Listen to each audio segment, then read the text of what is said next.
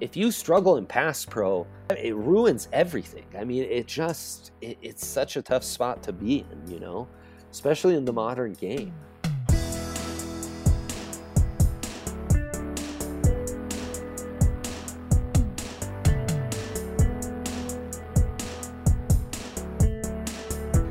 Hello, and uh, welcome to episode 242 of the Cover 2 podcast. My name is Luca, and with me there is Simon. Hi. And Andre Simoni, like always at this time of the year. Hi, Andre, how are you doing? Our annual tradition, guys. How many years is it now that we've done this? Maybe five? I believe it is. That's it's the fourth uh, or the fifth year that's an important date for us, important anniversary. yeah, no, uh, pleasure to be on here. And as I, as I was telling you off air, with uh, my Broncos fandom and focus on that team, it's uh it's the first year in a while where I'm not, you know, having to really obsess over top ten picks and uh, multiple picks in the second round. And you know, for a while, especially with the Aaron Rodgers rumors to Denver, I was really worried I, I wouldn't have like draft picks to talk about for the next three years. I'm actually relieved it was just a, uh, you know, a couple, a couple first, a couple seconds, and we'll be back at it in 2024 in full. But uh, now, now hopefully I have more time for you, right? Sure, but uh, we'll count on you next year as well. Exactly, always, always. The, the draft doesn't sleep, Luca. I'll still be doing my weekly pod. You know this. Very good, very good. All right, uh, the plan for today is uh, to talk about the draft, uh, some questions in general for you, and then we'll focus on uh, running backs and the offensive line. I'll split it into two parts: inside our line and also offensive tackles. As always, we'll count on your expertise like uh, you will present us with your rankings or tiers, like you said before, and we'll chime in and give our takes um, to those players. But I guess let's start off with some some general stuff about the draft. There's some consensus negative opinion about this class right now. Uh, do you think this is because of the yeah, kind of bad quarterback play this year, or don't you see it as uh, critical as most people do? Yeah, I think the the quarterback play and just maybe the lack to some extent of big stars um, in this draft class, especially from a college football standpoint. Big stars to follow all year and really get excited about. Um, the big star would have been Kayvon Thibodeaux, but then he was kind of injured, and Oregon really didn't do much. Um, Aidan Hutchinson then emerged. And I think that to some extent, the criticism of this class has been a little overblown. You have a lot of talent um, at some key positions. And I think really, you know, even even the star power of like the wide receiver position is is being maybe undervalued a little bit because so many of those guys, right as they were about to explode uh, during their college football season, got injured. Um, and you know like i hear a lot of comparisons to the 2013 draft which is one of the first the first draft i really did publish my rankings was doing weekly podcasts. I remember that draft. That draft was truly terrible. This i think is a much better draft both in high end talent and depth though maybe it certainly isn't um, one of the strongest classes that we've really gone crazy over uh, you know, in the last three, four years. So you talked about uh, high-end talent and depth in the, in the class, which is uh, pretty huge uh, this year. Yeah. Uh, I think um, so. Maybe can you give us a take on which you think is the class or the position group with the most high-end talent, and uh, maybe the position group with the best depth uh, on day two and maybe day three. That is a phenomenal question. I think um, the most high end talent and kind of best position would be a very hard choice for me between edge rusher, um, offensive tackle, and wide receiver. I think wide receiver probably wins out as the deepest class and the deepest class in um, day two talents, as you mentioned, just mm-hmm. because I think we've had such a depth of wide receiver. It feels so redundant. I'm saying the same things every year when I come on your podcast. Um, but it's just been the case with the college game being all based around three, four, five wide receiver sets. We are just having all the best athletes coming out of high school being put at wide receiver. And there's just been such an influx of talent at the position over the last several years that I think inevitably you'll see some of those day one, borderline early day two talents drop even further than where they usually might. So I think that's the position where you're really going to have teams um, find some great opportunities to add talent later in the draft. And as far as uh, you know, the absolute best uh, high end, I think edge rusher and uh, and offensive mm-hmm. ta- tackle are right there. Okay, and also COVID protocols uh, at the combine were lessened, and most prospects had uh, somewhat of a full season of college football this past year. Yep. Are there any big changes you've noticed this year in this year's evaluation compared to the last one, or the the one before even? I think this was the year where, um, and this probably plays into our our first your first question and kind of a, a more at large discussion on what the perception is of this draft and why it's perceived as a lower tier than most and kind of a really weak draft. I think, and why in some ways it is, because I do think while I say lots of high end talent, maybe I should push back because the the level of elite grades in this class and the level of true first round grades in this class are not going to be as high as some of the better years we have seen as of late. But um, I, I do think that this was the first year, more so than last year, where there were already some major established stars, uh, both the ones who were able to hold out or the ones who went back and played college football in sometimes empty arenas. We had a lot more breakout stars here this was the year where the preseason rankings really kind of got flipped on their head because what we had seen the year prior to this to make those rankings was was a little different right it was a little conditioned by all the circumstances that occurred in that covid season. So i think we saw guys break out a little more. I think even a guy like Aidan Hutchinson it's going to be hard for him to carry an elite grade for me when you know a, season ago he only played four games and maybe only one of those or two of those were truly dominant you know? Um, same thing with Kayvon Thibodeaux with having some injuries in this last year. It just feels like opportunities were a little a little fewer. Uh, you know obviously the schedule was much different last year so we really had to adjust and kind of reevaluate and re-rank this class um, in year two or you know going from All the right. preseason rankings to where we're at now. All right, that makes sense. yeah, sure. Um, because we're kind of on a time limit, um, yes. I'd suggest we uh, get right into it. Um, Sounds good. In terms of uh, online and running backs, uh, how how would you describe this class? Is it more top heavy, or is there a wide range of talent for those two, two uh, position groups? Um, I think. I think the O line class is really quite special um, and really has a lot of high end talent. Um, and the interior group has some pretty good depth. Um, offensive tackle is one of those positions. It's almost like quarterback at this point, where uh, if you have the high end talent, your depth is very relative to what kind of depth you can get on most years. Yes, in that sense, it is deep. Is it deep like most other positions? No, just because there are only so many humans in the world that can actually uh, play left tackle in the NFL. True. Um, so you, you're just limited.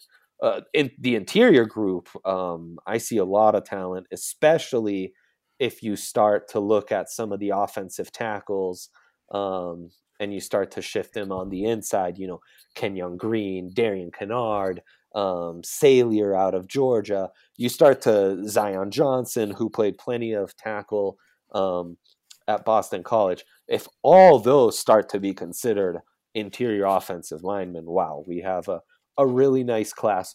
Decent, decent high end talent. Maybe not um, some of the, the the insane groups of interior offensive linemen we've seen some years. There's no Quenton Nelson unless you think Ikem Ekwonu is the Quenton Nelson of this group and should just play guard. Then, um, okay, we could talk about that. But uh. uh, there's really nice depth and then really nice high end talent on the offensive tackle. Running back, nah, it's not. It's not a special group, honestly. Um, kind of a group that got saved by a you know a new track at the combine where we saw some insane numbers. Um, yes. So we saw some of the fastest running times I can ever remember from a running back group. um, uh, that kind of saved this class, which otherwise was lacking a bit in star talent and to some extent first group in a few years that doesn't have that D'Andre Swift, that um, Christian McCaffrey, that that receiving back that you say, wow, maybe he's only going to have 10 carries per game on average in the NFL, but this is a running back that can really be a factor in the passing game. You know, even Clyde Edwards, Clyde Edwards Helaire. We'll go over these running backs. There are some that have some qualities in the passing game, but you don't have that new age running back that gets you really excited. And the depth is okay. You know, the depth is going to suffer when the the guys at the top aren't aren't all that great. Yeah, then let's start off with the running backs. Um, and like every year, there's the discussion of uh, or about running backs uh, taking them in the first round. Mm-hmm. Um, but uh, I believe it's not as loud as it has been uh, the past right. few years with Saquon Barkley or, for example, last year Najee Harris and Javonte Williams.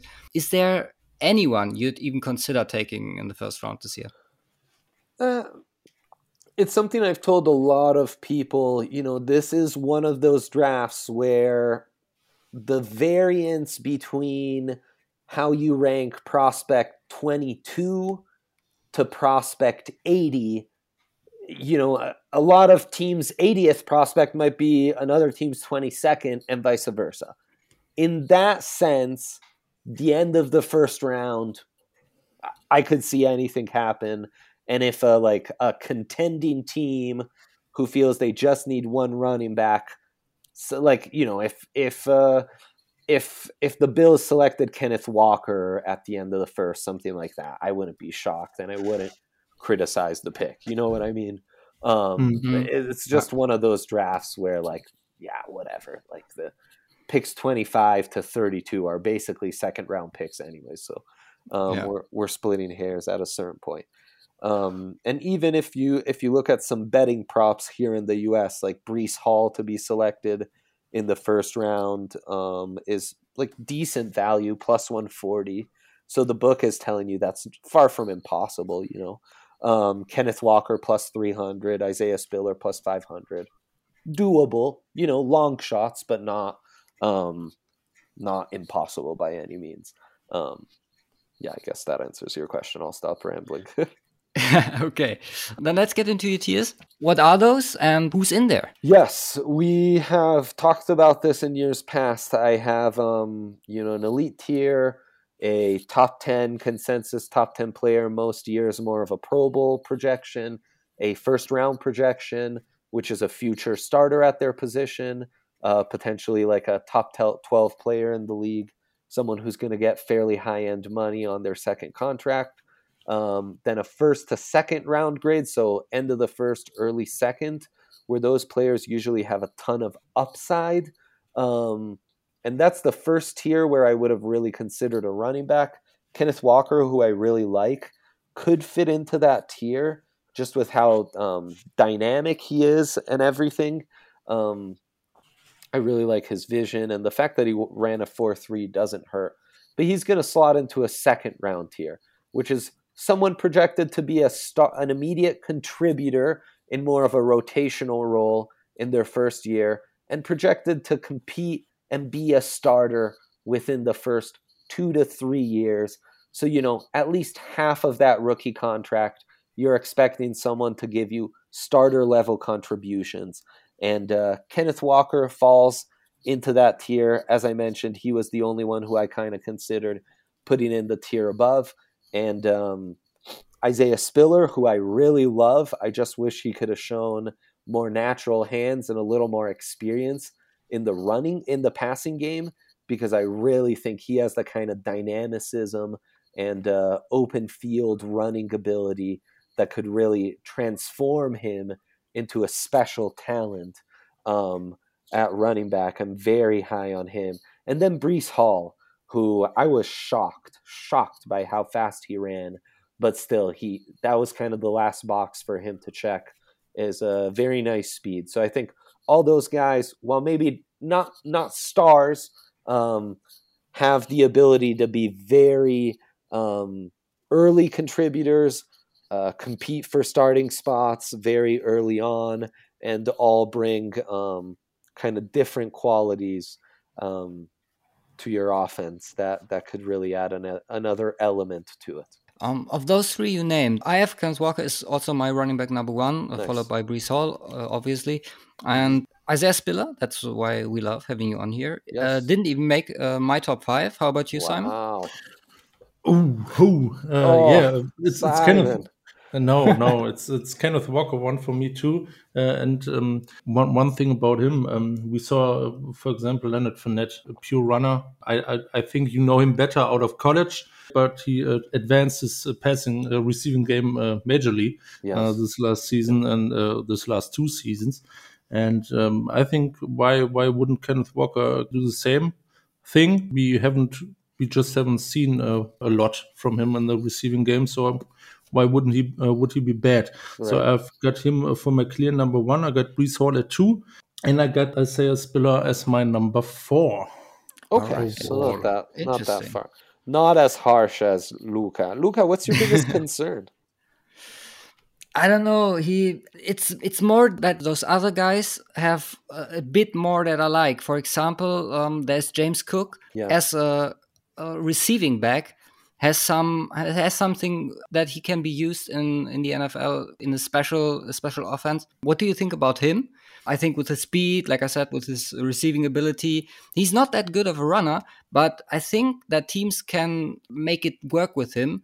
And I don't see that with Spiller quite yet. I like James. I like James a lot. Came into the season thinking Zamir White was going to be the star out of that backfield in Georgia, and then uh, James Cook really played well. Um, and I think you have a spot on assessment, not only the receiving game.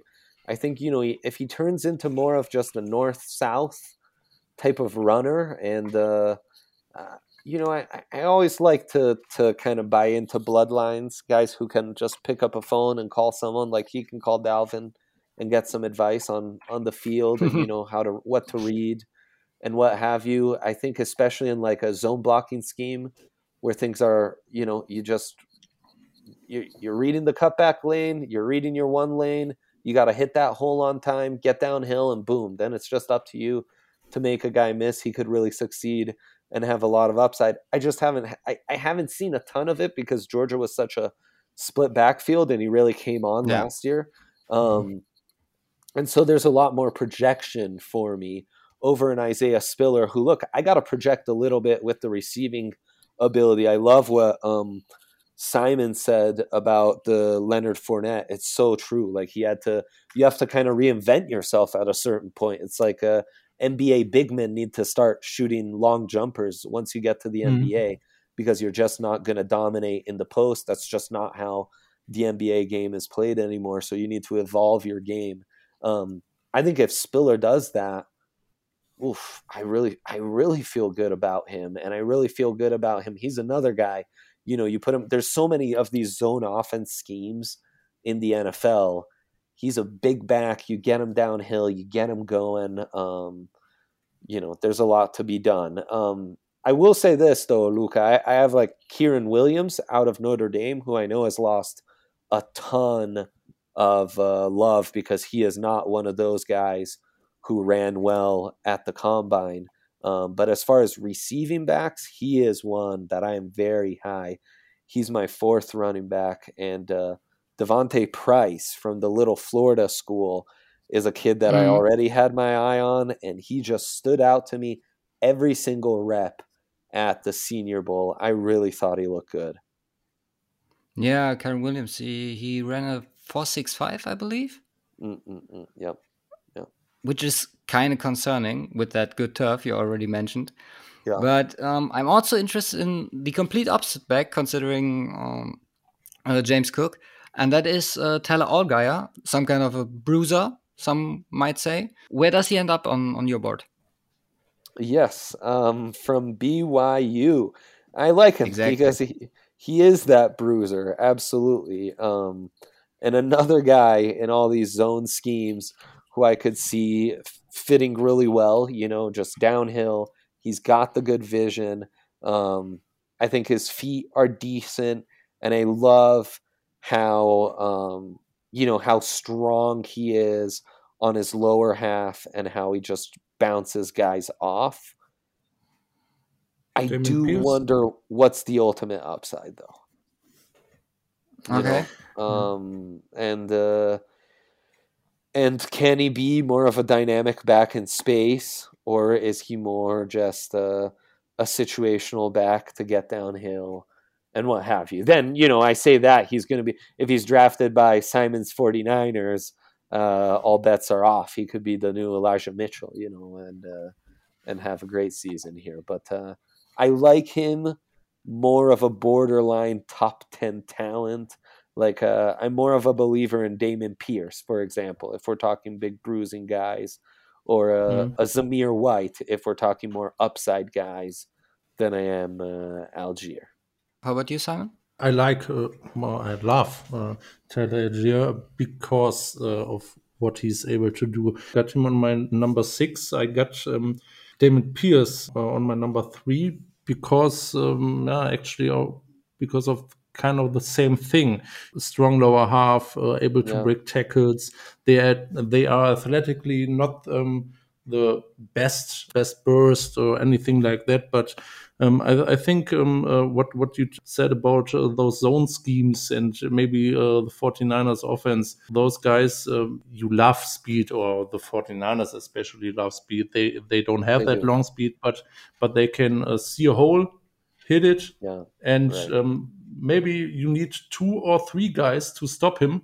Uh, and uh, that's what you uh, what gets you yeah, 10 to 15 yards on a regular basis, uh, and uh, you can move the chains uh, with those guys. So I love this kind of running back in um, in this class. And Alga, Algier, um, we, I said Al- Algier um, in my prep too. Um, Algier is the right pronunciation, right? I I, I believe think so. I, I believe so. But but then guys, I uh, in. Italian we'd say in Italian we'd say I need to pull your ears. I I need to if you like that kind of back, how are you justifying Dameon Dameon Pierce ahead of Isaiah Spiller? Isaiah Spiller is that kind of back. um, is there before we move on to to the tackles? Uh, is there anyone uh, we haven't talked about yet? Uh, you want to mention in this uh, segment, Andre? I, I'm very intrigued by Jerome Ford, the um, former Alabama transfer to Cincinnati with his speed. Um, have cooled on him a little bit because I was less impressed than I would have liked at the um, at the Senior Bowl. Frankly, Brian Robinson Jr. If he could stay healthy, if I had uh, any guarantees there, is I mean a guy who NFL coaches are just going to love and will have an NFL career for 10 years simply because he's such a reliable pass protector and he can, you know, grind out three yards on, on third and two.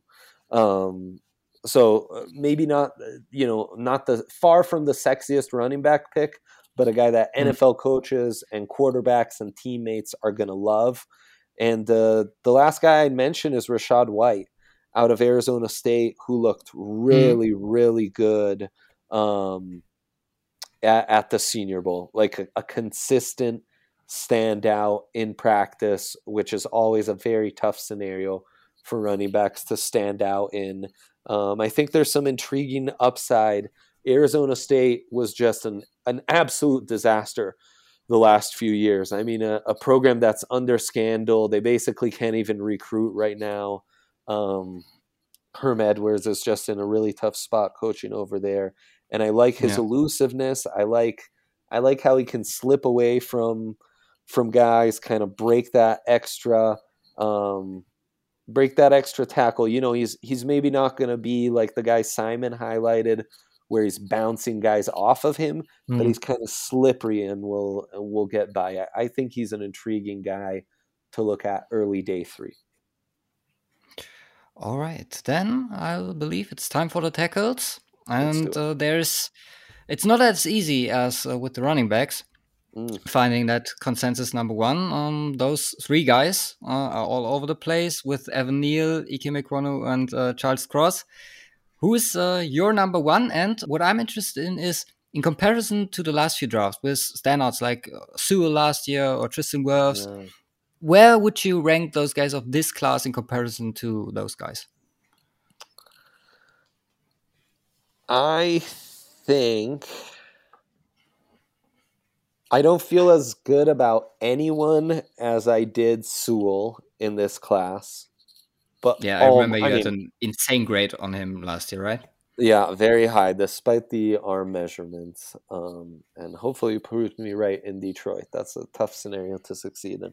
Um, I think, ooh, I think just barely that Wirfs, Andrew Thomas, Dred- Jedrick Wills, Mekhi Becton, those four from that year, um, I think they were slightly, that was a more high end top four than what we have this year. Hmm. But I mean, just barely. I do think Evan Neal ranks higher to me this year than anyone did that year. So while the the four as a whole that year might have been higher, this group has the more talented tackle prospect, though he's not as talented as Penei Sewell. So there you go, and I already spoiled it. Evan Neal is my top prospect at offensive tackle. Which order is yours, Simon? I um, thought it was uh, pretty difficult to uh, rank those guys. Uh, I, I think it's some kind of uh, sympathy to one player or another yes. that puts him ahead in a special kind of way. I think they are all on a you know, very very even level uh, all around. All all those guys have different projections uh, where they can succeed in which scheme. I have Evan Neal as my third uh, ranked, but uh, it's more like an one A, one B, and one C for me. Right. I think. Yeah, that's uh, all so much variance in this group.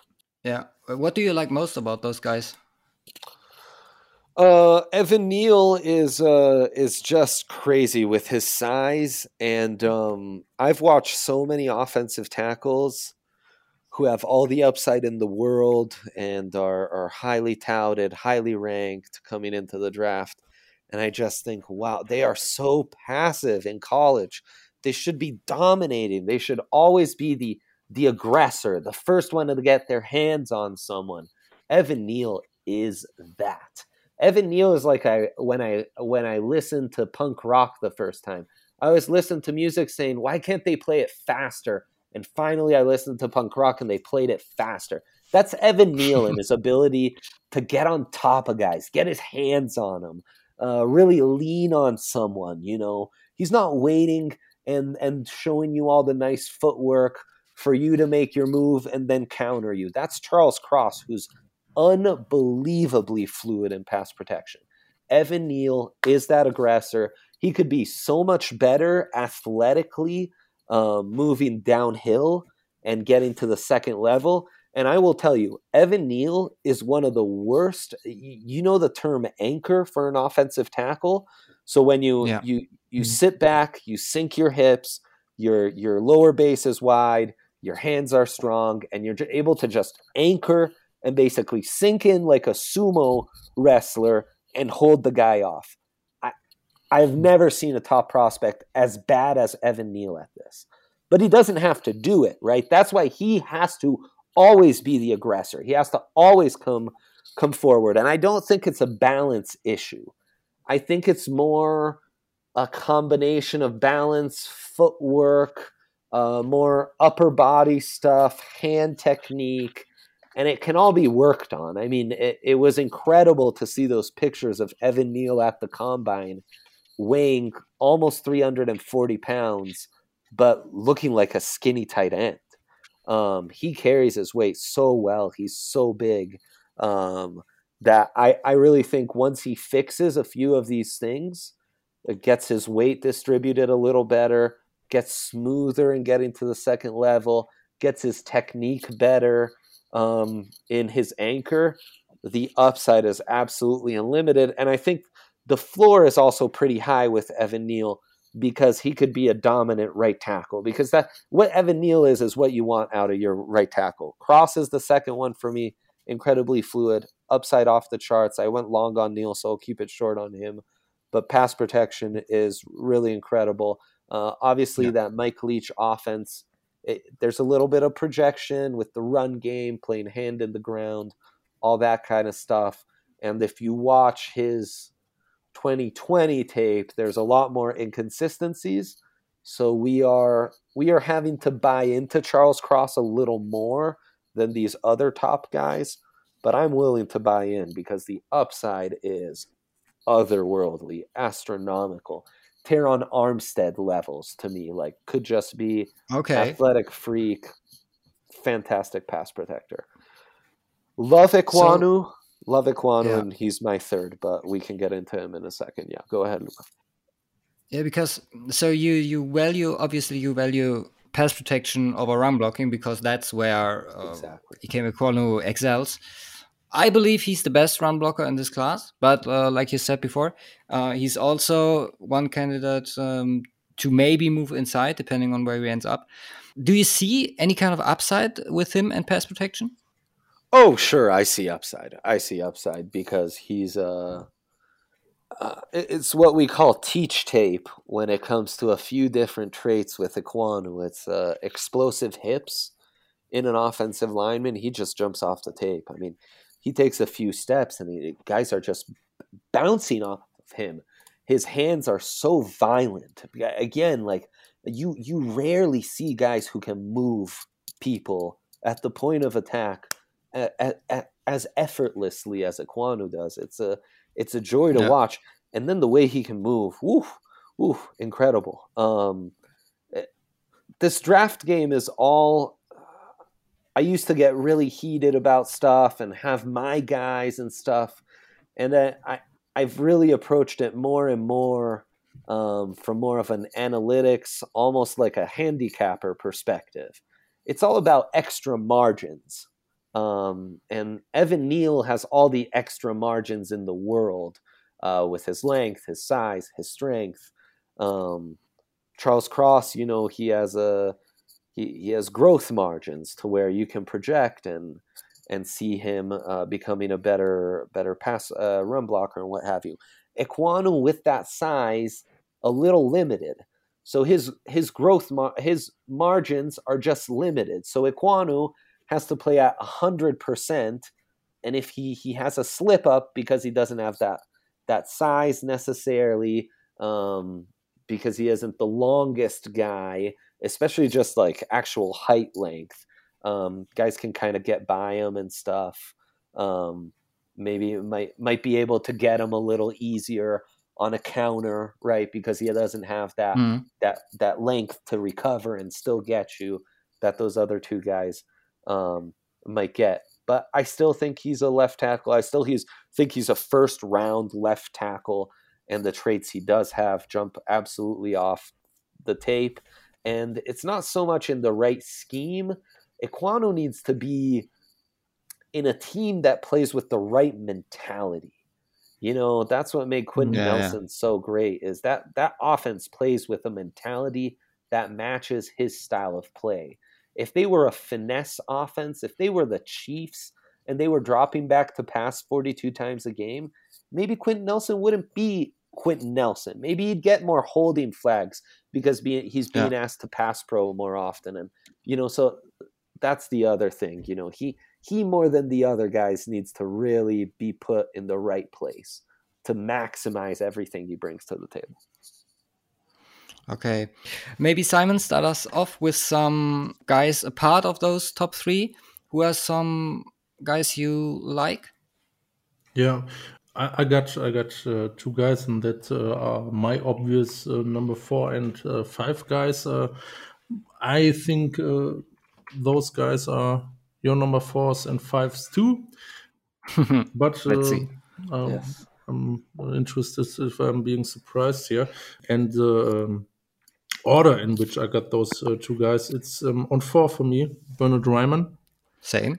And on uh, fifth place, it's uh, Trevor Penning. I like both of those guys. They are both uh, first round uh, talent at the tackle position, and they are, but they are so different uh, from each other. And I like the I like the Penning uh, part so much about how physical he plays the the sport, and um, you he doesn't stop. He doesn't stop kicking your ass uh, on on defense. Um, he um, gets a lot of penalties. That's uh, that is a red flag in this kind of way.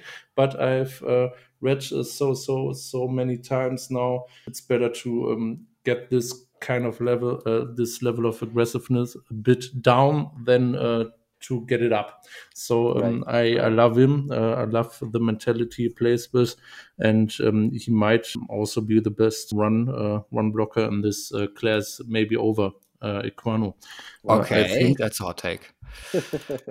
and because of his uh, mentality, Bernard Raimann is a is a different kind of guy. It's he's maybe no, he's not. Uh, not a bigger projection because he's already so good technically right. Uh, right. Uh, at his at his position, and that uh, after two years, I guess, um, uh, on uh, as offensive tackle, um, yeah. started started at tight end. Um, also, he's an Austrian. Uh, some European players in the NFL. That's awesome. Love it. Yes. I love it, and I I see um, you can really see how far he can go as an offensive tackle in the NFL after playing this game after only two years at the position. Right. And that's uh, something um, I think most teams in the NFL might be intrigued by too.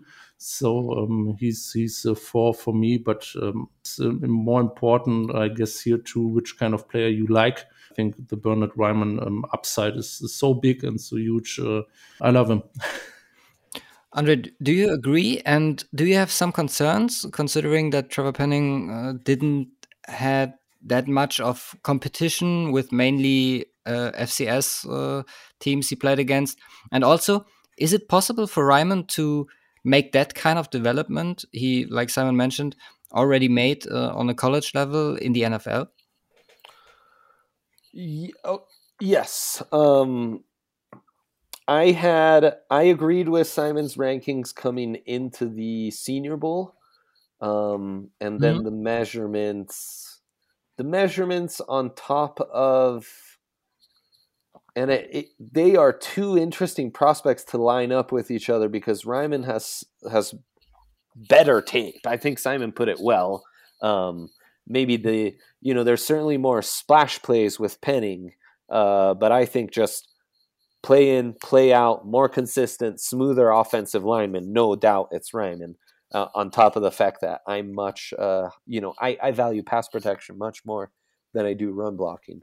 Um, I just I'm worried about that arm length with Raimann, and mm-hmm. I think it's why he's dropped a lot. Um, he's a really tall guy with short arms, and again, you know that's eh, that's just extra margin. So when when his footwork's off, or when he he bites on that fake on the first move and now has to recover, he has fewer margins to recover and make up that space than he would with 34 inch arms like Trevor Penning does. I also think Trevor Penning's going to be an absolute flag machine. Uh, he reminds me of Garrett Bolles. He reminds me of Lane Johnson. I worry that he's limited maybe to right tackle with that mentality, that he's more that guy you want to run behind, but in pass protection, mm-hmm you do give them, you know, that extra tight end help on the right side. Um, and I like them both, but neither for me warrants a first round grade. Both for me have enough questions to where they're in that late first, early second range. Um, mm-hmm. Mm-hmm. And I will, I will say, Simon, you assumed uh, we all had the same four and five. So so we all also we're all out on Kenyon Green at offensive tackle. yeah, I am. I like him better as a guard. and we definitely like him better as a guard. I understand, but there are only so many humans in the world who can play left tackle in the NFL. I think he might have the raw tools to be one of those rare humans. Yeah, maybe depends on where he ends up. I also have Tyler yeah, Smith, like someone who has has that skill set, who is has that flexibility, and maybe get will get a chance to play mm-hmm. as a tackle.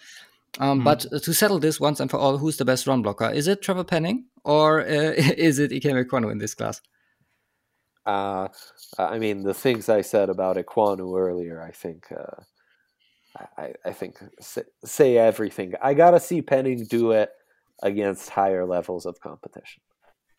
Okay, okay. Then is there anybody we've we've missed? Maybe someone you are higher on than a consensus? I really, really like um, Jamaree Salyer, is it? The left tackle out of uh, Georgia. Um, mm. There are times where I watch his tape and I know most most people project him to go inside at guard, but I feel he is really not that far off Ekwonu. Then there are other times where Ekwonu just does freakish stuff. Um, that Salyer isn't at that level, but I think um, you know I I think he's not that far off uh, a prospect like who is that other the um, the the Patriots drafted Georgia left tackle who everyone thought would have to be moved inside to guard. I'm completely blanking mm-hmm. on his name, and he ended up staying at tackle and having a half decent career. So, anyways, I like him. I'm higher on him than most, and I think you know his floor is really high because he could be a really good right guard, if nothing else. And I'm really high on Abraham Lucas. Obviously, that um, that tape against Kayvon Thibodeaux goes a long way. Um, and my bias for pass protectors really shows on this one again. But I think Abraham Lucas out of Washington State has a, a lot of talent um, and could be, you know, he, he carries a second round grade for me. And I think he's a guy who, in five years, when all these rookie contracts are up, could be making, you know, 10 plus million per season. Then I believe we'll move on to the inside and um, we'll mix with guards and centers. Yeah. Um, it's a bit big question also for me, and I, I'll use you as my tiebreaker. I have Tyler Smith also as a guard, but it's kind of hard for me to find the true number one here because it's either uh, Tyler Linderbaum, the obviously best center in this class, and also Zion Johnson, who is with him yeah. competing for that top spot, uh, considering inside O line. Are those your two top guys inside? Yes. If we put Green on the offensive tackle spot, those are my two top guys on the inside. Yeah, yeah I forgot. A... Sorry, I forgot to mention Green is my number three inside, considering him as uh, an inside pass protector or run blocker. Right. Right. No, um, Green is the the top guy for me, but between Linderbaum and Zion Johnson, a really interesting conversation. At some point in the process, I was a little higher on Zion Johnson just because of that versatility and body. Um, I just, you know, again, talking about margins and like uh, scheme mm. fit and everything, you have a lot more options if you draft Zion Johnson than you are when you draft Tyler Linderbaum. That's just plain and simple. Um, but Linderbaum just he's kind of like Creed Humphrey last year, who I was extremely high on, um, but mm-hmm. was also you know like pretty scheme limited. Um, and Humphrey, it's not so much, or Linderbaum, it's not so much scheme limited. It's more uh, position limited and limited in size. But yeah. what he does, he does so well. Um, and I just love offensive linemen like that that can get downhill, that can really like set the tone and just suck to play against for four quarters, you know. Um, Zion, I love. I've been really high on. I, I even think he could give you like 10 snaps in a game at left tackle and not sink you.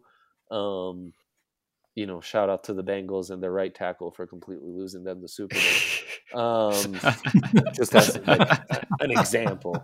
Um, yeah.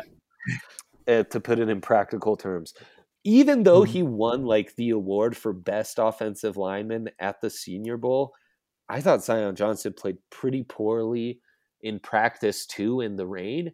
And those are tough settings. I thought he played really well on day one and was fine on day three. That did kind of leave a an a, an off taste in my mouth. Um, where I think Linderbaum guarantees more star upside for me. Zion Johnson projects to be really, really good at potentially two or three different positions. I wonder if he's a star. Um, and honestly, I've kind of been burned by guys like Lloyd Cushenberry, and he just the smidge gives me Lloyd Cushenberry vibes. So Mm. I, I like Zion Johnson. I know it made it sound like I see him as a third round talent. I still think he's like a second round talent and a really good future pro, but Linderbaum's got a little more special to him. Okay, then One, that's um, settled. Simon? One, one, one question in uh, that regard. What's more important for yourself evaluating uh, an fon- uh, offensive line player is, is a player who is versatile because um, you have a 17 game season, you have the playoffs. We we saw many um, examples on what it what uh, can go the wrong way when uh, you have injuries on the offensive line. We got the Chiefs um, two years ago. We got the Bengals uh, last year, not because of injuries, because they sucked. But I think it's so unbelievably uh, unbelievable important for an offensive line to have those guys uh, be inter uh, changeable on the Right. offensive line, and that's uh, I I think what teams are chasing for today because you don't uh, yeah you need more like seven or eight guys who can start at an average level um, at least more than you got uh, three top guys and the rest is uh, kind of a gamble. What's your opin- uh, opinion on that? No, absolutely. I think it's a great point. I think with the increase in injuries and the extra strain on the 53 man roster, versatility, especially on the interior, is key. Um, versatility and having kind of a, a plan B at right tackle is key. Um, and maybe that's not your backup. Maybe that's having to convert your right guard to play those right tackle spots Mhm. and change your scheme a little bit where we're playing more uh, you know 12 personnel with a with a second tight end in there to help that right Mhm. tackle out and and make but you know still still keep our play calls the same so we're not going away from the run game and we're really hammering the run game on that right side and making the defense think about that a little more um, the the problem then Simon comes down to for every NFL team, once your left tackle's out, your left tackle's out. Uh, Like you're you're dead at sea now.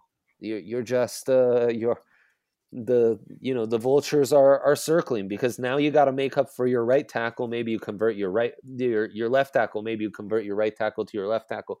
So yeah, I mean you should always seek depth if you can. You should seek um, high end depth. Like I thought I was maybe critical of what the Saints did in loading up on offensive linemen um, for the last five years. In retrospect, I think that was a genius idea, and they did. You know, they they really they really nailed that. And as soon as some of Mhm. those guys, you know, as soon as Terron Armstead started to be injured a little too much, though, even they with four first rounders on their offensive line started to suffer. You know, it's a yeah, it's a it's a tough Yep. job. So you and and you need to seek out pass. I mean, you need that's where depth is needed, but depth is needed really in, in pass protection because we can figure everything out. We can run the ball based on personnel, uh, you know, play calls, um, reading the defense. We can find ways to effectively run the ball. Um, we're not Mhm. going to be the best run team in the NFL, but we can find ways to effectively do that, even though that's not going to be like our identity or something we're able to set the tone in. If you struggle in pass pro, it ruins everything. I mean, it just it, it's such a tough spot to be in, you know, especially in the modern game. Um, so uh, that's why I, it's such the rarer trait. You really need to find as many guys as you can rely on in pass protection and one on one. Because uh, you know, by week seven, you know, once games in November, December come around, you are going to be down a couple guys, and you gotta hope your backup can hold up against Khalil Mack for a week or against Von Miller for a week, and hmm. you know, good luck. Yeah. yeah. um, who are some other guys that made the cut for you? For me, it's for example Dylan Parham, who's mm. kind of slim but also a heck of an athlete. Who, if he gains a little bit more weight, may be a suitable interior offensive lineman. And also Dohnovan West, who I really liked on um, because of the point flexibility, what you guys talked about. Who are some guys you have in your top five as well? I have I have Dylan Parham uh, as well, and uh, he already added uh, some weight. Uh, he's up to three uh, three eleven, I guess, mm-hmm. and um, that's good uh, because he needs it. And I like him. I got him on my four. I like him because he's technically technically so far ahead, and um, maybe not on the level as in Zion Johnson, obviously, or in uh, uh, Kenyon Green, but um, he's very versatile too. He played everything but center and left tackle. So you got uh, you got a guy who can or has the chance to play on a above average level on left guard, right guard, and right tackle, and um, I like that uh, a lot. Uh, he can play guard or center. Um, there's a big drop uh, from those top three guys to uh, Dylan Parham, but I think he can be a quality starter on late day two or um, maybe late second round. I, I think. Right. And uh, I like him a lot. My fifth guy who made the list today is uh, Tyler Smith because yeah it's again versatility um, we we talked about beginning is he a tackle is he a guard mm-hmm. i see more as a guard but i think too his upside is so high in this interior offensive line class and uh, maybe but that's a hard projection to make i think uh, at, uh, at the tackle position uh, i love him uh, a lot too and he played really really good at tulsa uh, the last seasons you like those guys as well, Andre? I like that while we're high on Tyler Smith, we're maybe not overvaluing him. Um, like yeah. some places that at some point had him ahead of Kenyon Green or like uh, oh, ahead of Raimann uh, and, uh, you know, like firmly into the first round. Um, my, the, you know, with Kenyon Green being my one and then Linderbaum Zion being two, three, uh, my top five is very boring with uh, Shaffer Salyer. Uh, I I like all those guys. Who was the guy you were saying was the really versatile one? That that was Parham, who you were mentioning, Simon. I missed the name on the on that one. Yeah, Parham, Dylan Parham. Yeah, Parham. Yeah, yeah. I like him too. He's just smooth, very compact. Everything he does. Um, but it's a loaded group. I mean, I think Darian Kinnard at guard, uh, the left tackle out of or the right tackle rather out of Kentucky has a lot of mm-hmm. upside mm-hmm. uh, and more of a gap power scheme. I mean, really high upside uh, in more of like a phone booth. Sean Rhyan out of UCLA, who probably doesn't have the length to stay at left tackle, as intriguing and more of a finesse offensive line. Um, Tyler Smith's teammate Chris Paul, I think, has a lot of talent. Um, yeah. And I'm I'm really high on Justin Shaffer, just the guy I haven't mentioned yet but the Georgia left guard, I think him and Salyer were like the stars of that offense, that program that was just so good this past season. Um, I'm intrigued, like Andrew Stueber, the former tackle at Michigan, who will probably have to co- um, convert inside, just very solid, very technically sound. I actually thought Cole Strange was really, really good at the Senior Bowl. Um, this year really impressed me in one on ones, even if maybe bigger guys like Travis Jones um, gave him some issues. I thought um, I thought Strange has some real real upside. He's one of those interior guys with good size and mobility who who's good in pass mm. protection too and kind of feisty, you know, won't back down from a challenge. So he's got me intrigued as well. Yeah, I, I believe Stueber got some some buzz around him over the last few year, few mm-hmm. days.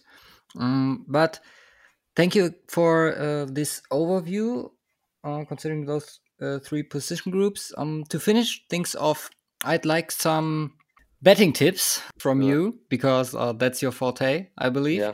Um, are there any odds you think are suitable or are very good odds right now to jump on in order to make some bucks at the end of this month? Okay, and I want to hear what you guys think. But okay, I okay. think I think Garrett Wilson to go in the top 10 at minus 115 is really good odds, the Ohio State wide receiver. You guys like that, or you think uh, maybe not so good? For me, uh, we didn't talk about uh, wide receiver today, but uh, I believe Simon as well has uh, Drake London as his number one. Uh, I do, but I can see teams jumping on the train of of him. Who, and, who is um, it for you? Who is it for you? Is it the Falcons? Yeah, I could see the Falcons. Um, I could see the Giants. Honestly, I could see. Okay. I could see the Jets. Um, oh yeah. You know, I think I think everyone keeps saying, "Oh, the Jets are gonna are gonna draft an offensive lineman." They drafted Mekhi Becton and Alijah Vera Tucker in back to back years. Um, I think they're more likely to draft a wide receiver, you know, and add to that receiving core. So I think there and are some spots. right, exactly. And you've got the two picks. Uh, the Giants, I think that's more of a Drake. Like if the Giants go wide receiver, it's just Drake London because they have the receiving back, Kayvon yeah. Toney, who's kind of that hybrid. You know, Golladay can be that number two possession guy. Hmm. Um, Drake London would kind of complete the the mix.